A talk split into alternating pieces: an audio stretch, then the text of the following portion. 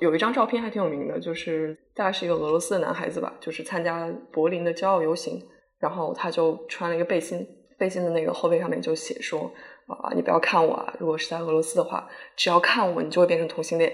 这种听起来很荒谬的观点，对于很多俄罗斯来说就是这样。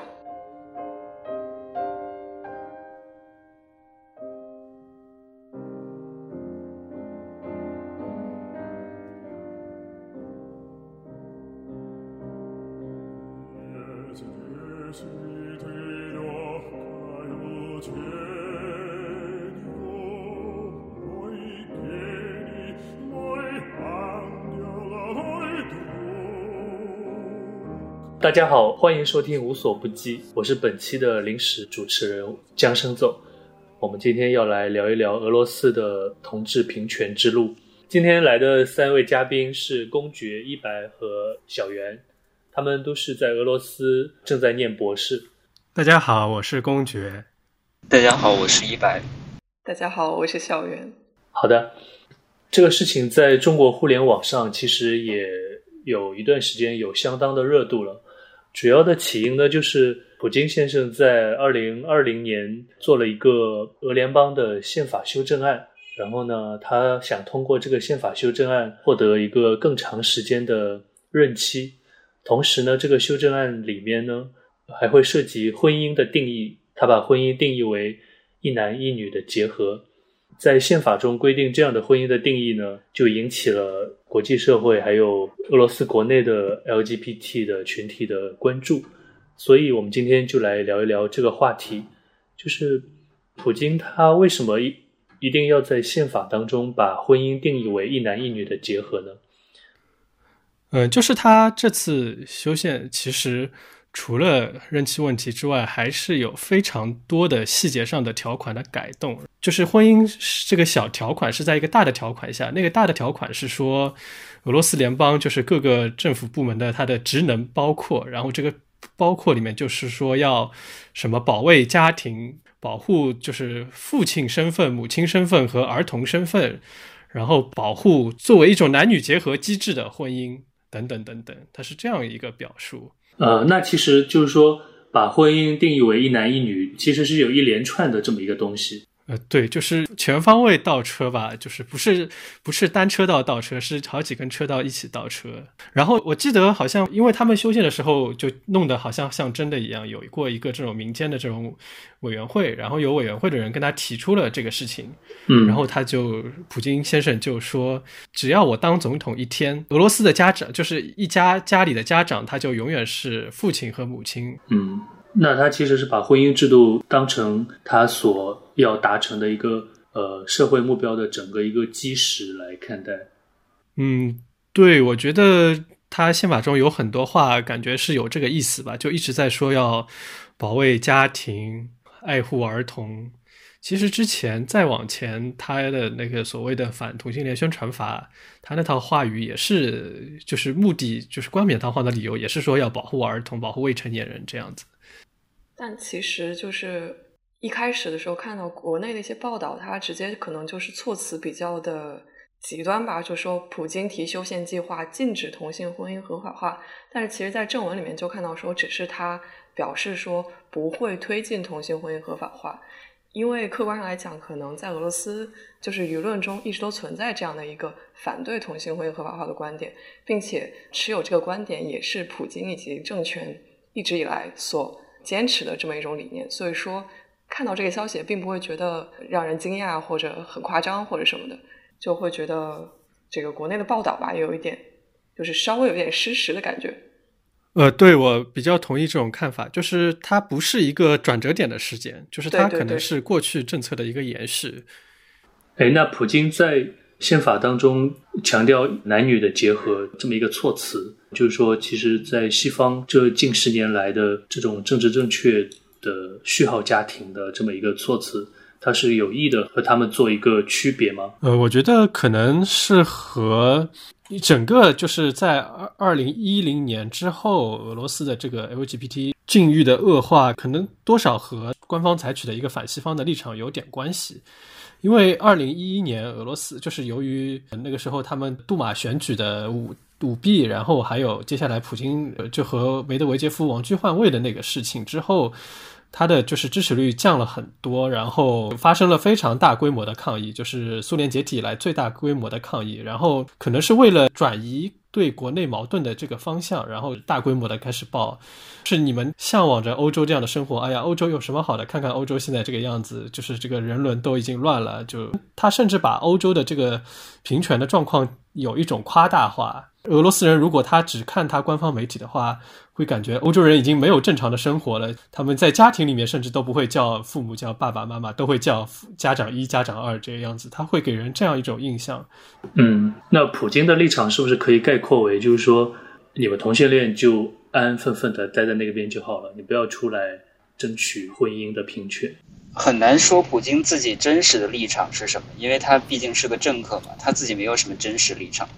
但是他表现出来的就是说。让这个孩子平静的成长，不要在他成长的过程中受到这种所谓的非传统的性文化的影响。呃，对，我觉得俄罗斯可能民间主流也比较倾向于这种看法吧。其实这种看法，就我们应该也很眼熟啊，就是我不歧视你，但是你只要安分的在家里待着，不要出来就可以了。就是这种感觉，他法律不是说禁止呃同性恋，是禁止宣传同性恋，对吧？就这个这个语气，就大家仔细品一品。对，就是本身的结合是合法的，是十六岁以上还是多少岁以上就是可以的，只是说不要宣传，以保护青少年的名义。另外，刚才想说是他这个考虑是也有考虑到，就是照顾到国内这个生育率的问题，是不是？就有看到说，其实如果往回去看，从宗教的观点来看，对。同性恋的反对也是出于就是对于这个生殖这个基本的家庭功能以及性的功能的这么一个考量。就有一段时间比较早的时候，就是说对于这种男性的同性行为的惩罚，会因为他的婚姻情况还有年龄而异。就如果是年长的这个已婚的男性，可能惩罚就会比较重；但如果你是一个尚处在这个成年初期或者更年轻的这么一个人的话，可能惩罚就会比较轻。因为就觉得他们可以理解，就是对于自己的性冲动还缺乏一种应有的控制。至于说女性之间的话，那就更加的不严重，因为他们可能觉得这个本质上其实就等同于手淫，它是不好的，但是它并不会影响到家庭的以及男女结合的这个生育目的的达成。因为这种同性之间同性行为和婚外通奸相比，他们会觉得婚外通奸显然是更严重的，因为通奸呢就已经威胁到了婚姻。也威胁到了他们的后代。其实，呃，俄国官方的对于同性恋的这个态度，其实是不是会客观上纵容甚至助长一些俄国国内的反同的一些力量？从统计数据和民意调查来看，确实有这个现象。就是尤其是一三年那个反宣传那个法律通过之后，好像就是对同性恋持负面看法的人，就是比例是越来越高。然后，针对 LGBT 人士的袭击的数量好像也渐渐更多了。对他们会觉得这个是正当的，而且在有了这样的立法之后，会觉得这更加正当。呃，我看到材料说，二零一九年七月，圣彼得堡一名 LGBT 权益活动家被人杀害，然后他的名字也被挂在了猎杀同性恋者的网站上。呃。对，一开始只是看到新闻说一个这个社会活动家被杀了，他应该除了支持同性恋之外，还有一些其他的政治上的观点吧。呃，但是后来大家就发现说，早先可能他的名字就被挂在一个这样的网站上，而且就是这种网站的存在，以及这种猎杀同性恋以及支持同性恋的人士的这么一种现象，呃，在俄罗斯已经存在很久。包括前不久也看了一个呃 BBC。拍的一个纪录片吧，就在圣彼得堡记录一些同性恋活动者们，就是当时是在搞一个什么酷儿文化节，这个主持人他就相当于是密切的接触了这些同性恋者以及一些随时想要阻止他们进行这些活动的这么一些反同性恋的人士，他就采访到一对男性的伴侣，然后就说他们的朋友认识的人就有这种情况，就是有一些这种类似于。猎取同性恋人的网站会挂他们的名字，另外一些呢可能是隐藏在一些社交的 APP 里面，可能就是说，呃，以约炮的名义，或者说以我们来约见面的名义，然后约这个同性恋者见面，然后见到面之后呢，可能这个同性恋者就会发现说，并不是一个人要跟我见面，可能会有六七个或者是什么壮汉，然后就会对他进行一系列的攻击啊、侮辱啊等等的行为。类似事件就是有见到非常多的报道啊，或者是他们自己的叙述啊等等。这个事情他们好像当初有搞了一整个运动，就是是那些俄罗斯的极右分子搞了一个运动，就是那个时候好像西方正好在在占领华尔街啊什么的，然后他们也弄了一个，就好像叫占领娈童癖吧，阿古巴伊贝特菲莱。就是刚才小袁和一百说的那样，他是一个青少年或者是一个成年人的身份构，把别人骗出来，然后接下来把那个人打一顿之后，再伪造那个聊天记录，就是把自己塑造成一个小男孩，然后对方是娈童癖的这个形象。然后后来好像由于就是这个运动的参与者都是那些什么新纳粹啊、光头党、民族主义者，后来好像还是判的挺重的。那个组织者尔岑科维奇吧，好像是这样叫的。然后，反正是一个俄罗斯臭名昭著的一个光头党领袖，他是就坐了半辈子牢，然后出来之后就搞了这个运动，然后又被抓进去，又判了十年。但你说的这种还是就是官方啊、警方啊都有作为的，就是很很多情况下，可能如果侵犯没有到达一定的严重的程度，就是有之前看到一个访谈吧，就采访一个被无端的侵害过的一个女性，就她可能就是突然就被人肚子上捅了捅了数刀。对，然后就还进了重症监护室等等，就是情况非常严重。但是他把这个事情反映给警察的时候，警察就是说表现出无所谓的态度，甚至是很厌恶，就说我我们不想跟这个你们这些女同性恋者打交道或者怎么样，我们不管你们这些事情。我觉得这一类事件，呃，它可能在不同地区表现的程度啊和频率都不太一样，可能在彼得堡和莫斯科相对较少一点，在外省这类的事件相对比较多一点。哎，那刚才小袁提到就是俄罗斯的库尔文化节，那比如说像在呃圣彼得堡这样的城市，一个同性恋他在多大程度上敢于公开自己的身份呢？我我有了解到，就是因为在二十世纪末的时候，就在普京上任之前，其实俄罗斯同性恋者的生存环境是一度达到一种世界先进水平，就是一度达到一种高峰，然后包括俄罗斯本土的一些呃性少数的这些活动家们。他们也会抱有一种非常乐观的心态。我有看到，就是在九九年的时候，《洛杉矶时报》就有一篇报道，他就援引了圣彼得堡的一个同性恋社团的一个负责人的话。这个负责人就说呢，觉得俄罗斯在维护男女同性恋者的法律地位方面，已经是当今世界上做的最好的国家之一了。所以说，他就认为这个广大非同性恋者会逐渐变得越来越宽容。至于在俄罗斯公开出柜的问题，如果你是生活在比较大的城市的话，那就和西方国家没有什么差别，这是他当时的表态。然后我我觉得在这里说这个，就是想说，那在二十年之后，事实上情况并没有他想的这么乐观，甚至是极大的后退。就像刚才提到的这个俄罗斯文化节，当时的纪录片就是呃，这个英国的记者他是被邀请。呃，和当地的一些呃同性恋的社团可能提前就已经联系过，他被邀请参加。那么在这个活动的会场就已经提前站好了警察，包括反同性恋的群体，就是各种各样的人，然后提前就已经预知了他们的这个活动的信息，然后提前的来破坏，并且这个活动其实已经做的非常隐秘了，就是说前期根本就没有公开的公布它的地址啊、时间等等。这个英国来访者就表示很惊奇，就是说，呃，首先这个活动居然是一个十八加的年轻人不可以参加，必须要成年人才可以参加。其次是说，他需要电话联系，就是对方用电话来告诉他我们在哪里，并且实际上实施的时候也并不是一帆风顺，就是他们可能已经进入了某个场地，然后因为特殊的原因，所谓的技术原因或者安全原因，又被赶出了这个场地，需要换到另外的地方等等。他当时这个纪录片应该是在一五年拍的。然后记录的现场的情况就是非常混乱，受到非常多的阻碍，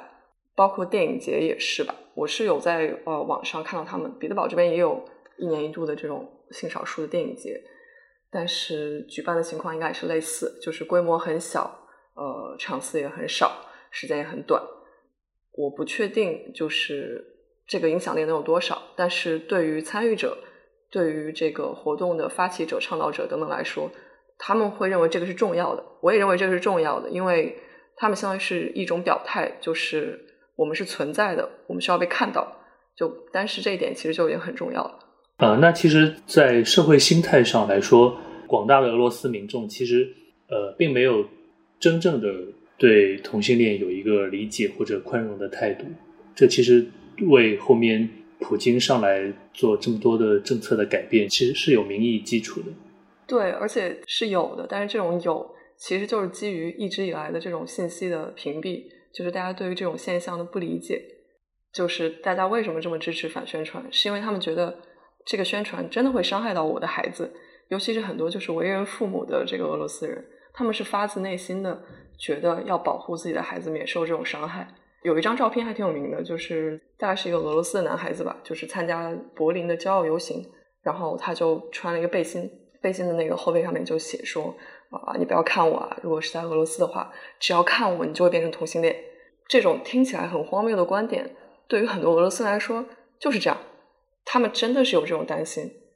我觉得我周围的青年朋友可能对这个事情接受度相对来说高一点，而且身边也有一些不同呃性取向的朋友。但是对于中老年知识分子，他们比较难以接受这个现象。他们在谈到这个现象时，表现出极其厌恶的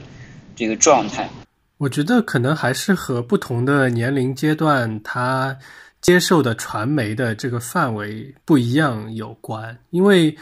嗯，中老年的就是包括知识分子，他们主要接受信息的渠道还是那些国家管控着的官方的电视台，他的那个宣传就是非常的。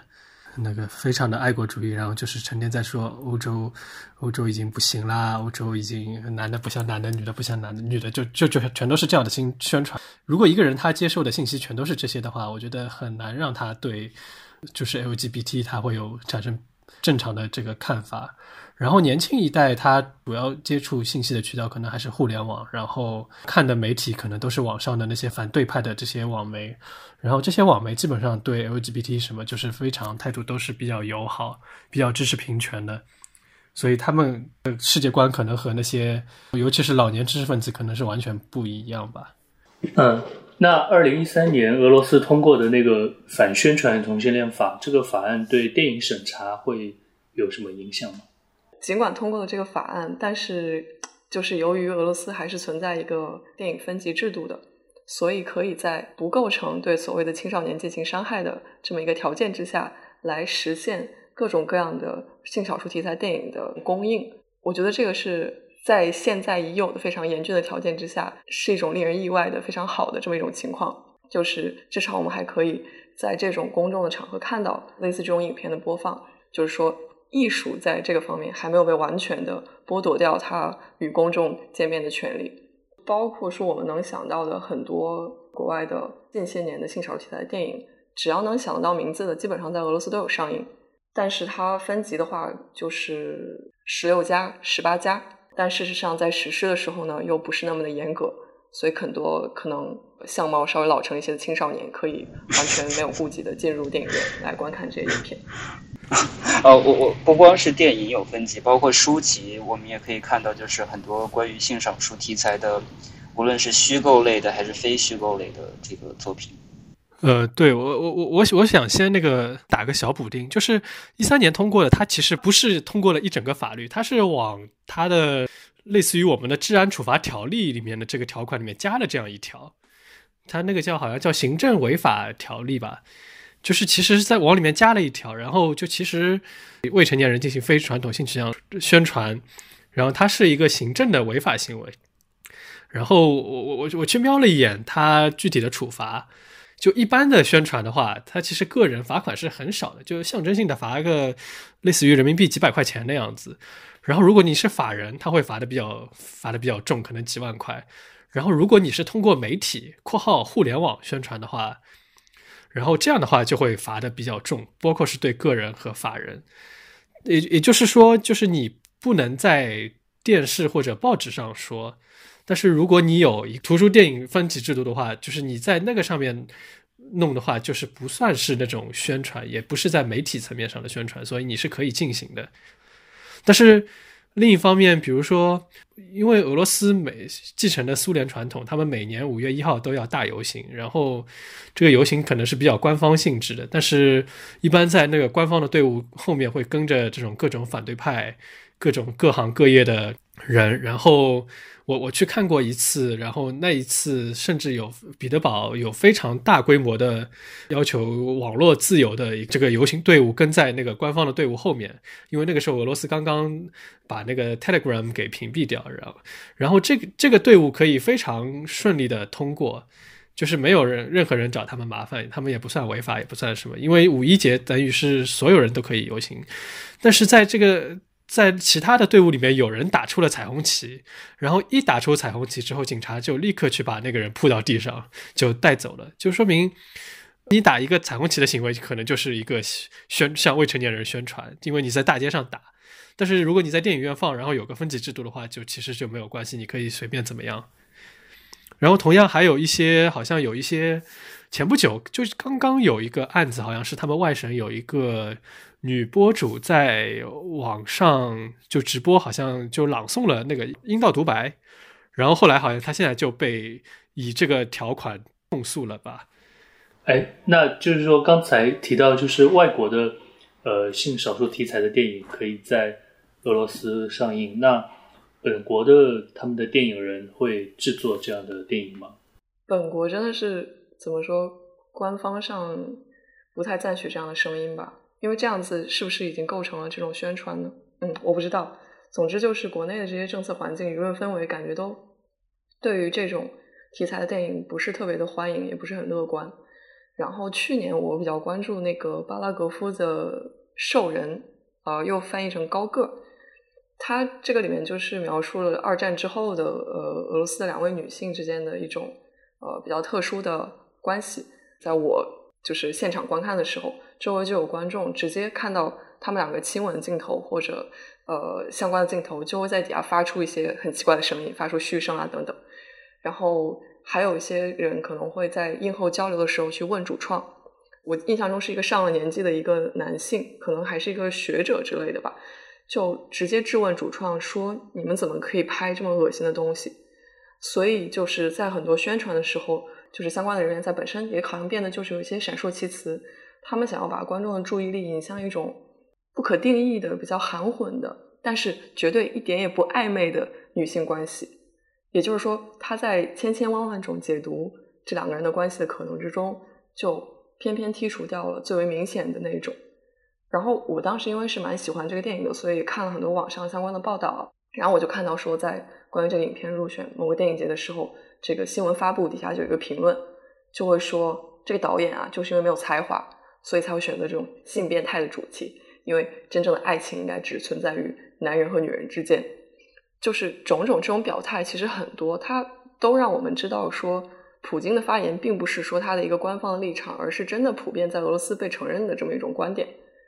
嗯，然后这个这个评论当时虽然有一些网友可能会在底下质疑他，呃，什么爱就是爱啊，种种的表态，但是这条评论在当时就刚刚发布不久吧，就获得了三百多个点赞。所以还是说明有相当的声音在支持这种态度的。呃，那就是现在的俄罗斯的呃年轻同同性恋，呃或者年年轻跨性别者，他们是怎么看待自己身处的环境的？你们有认识这样的朋友吗？我觉得他们可能对这个事情并不是持很乐观的一个态度。就是呃，我有认识一些这样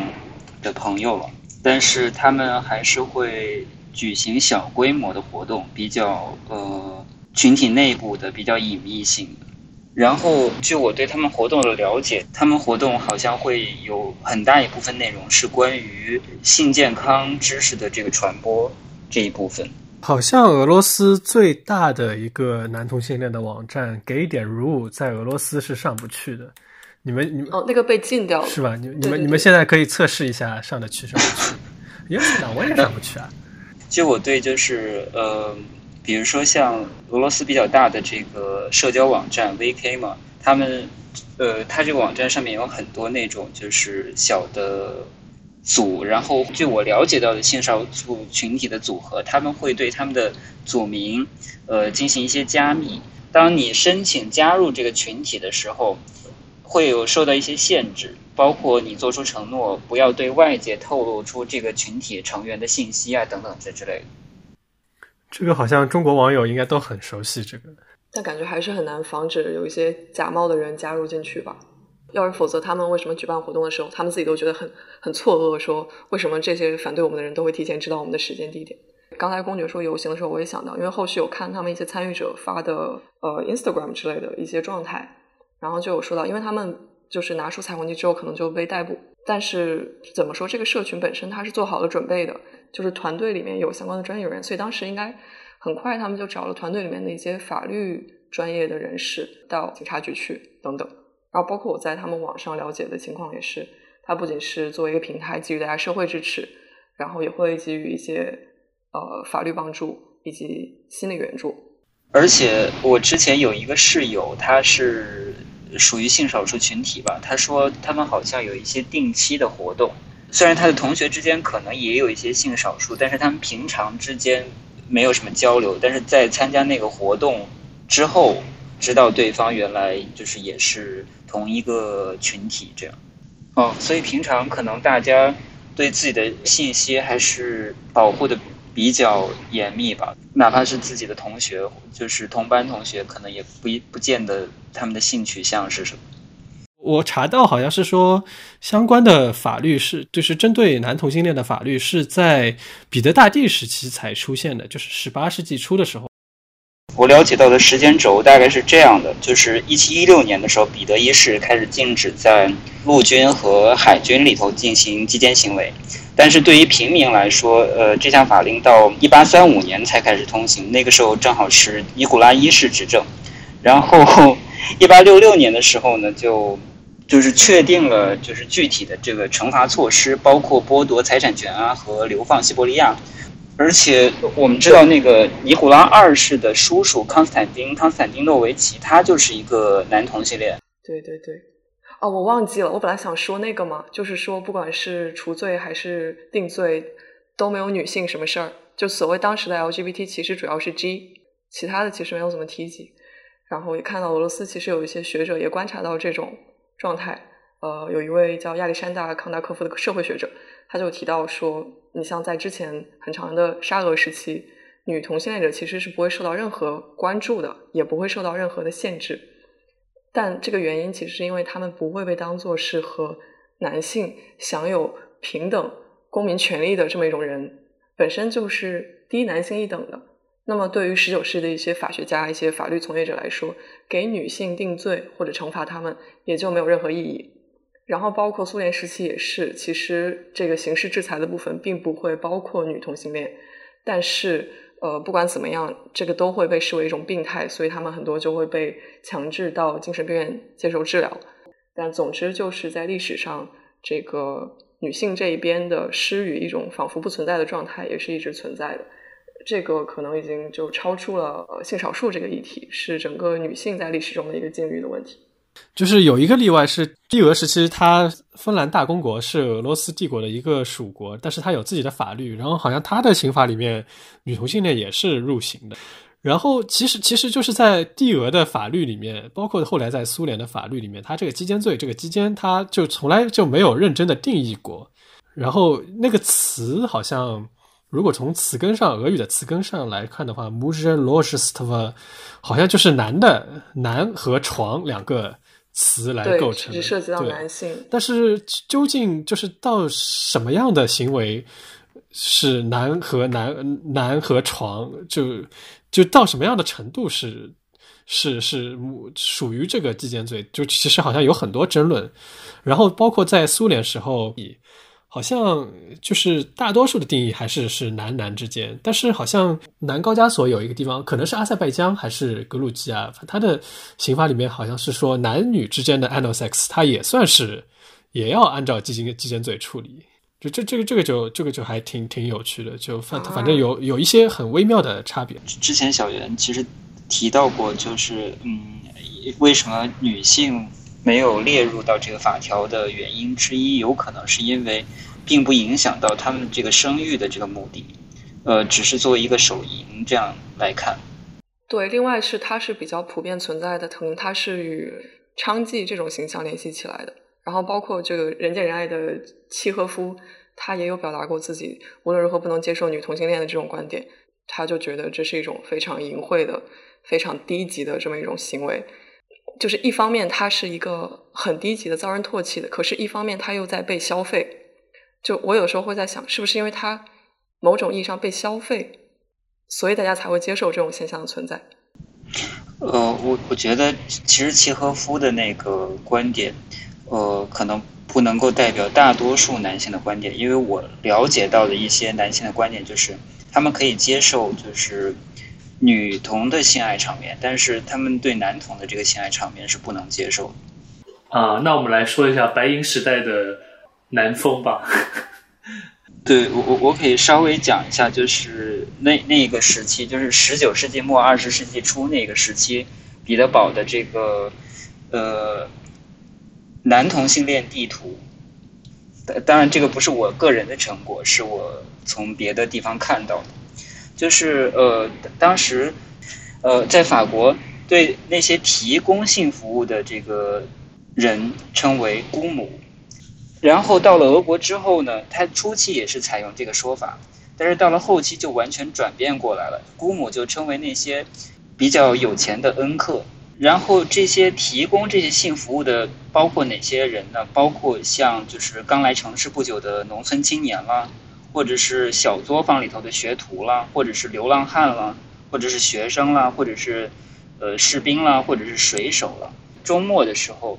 这些姑母，也就是这些有钱的恩客，就会在游廊广场的这个上层啊，去闲逛。然后这些放了假的这个武备中学的学生，或者是就普通的青年学生，就会去搭讪。如果是看中眼了的话，就会带到咖啡馆或者糖果店，或者直接带回家这样。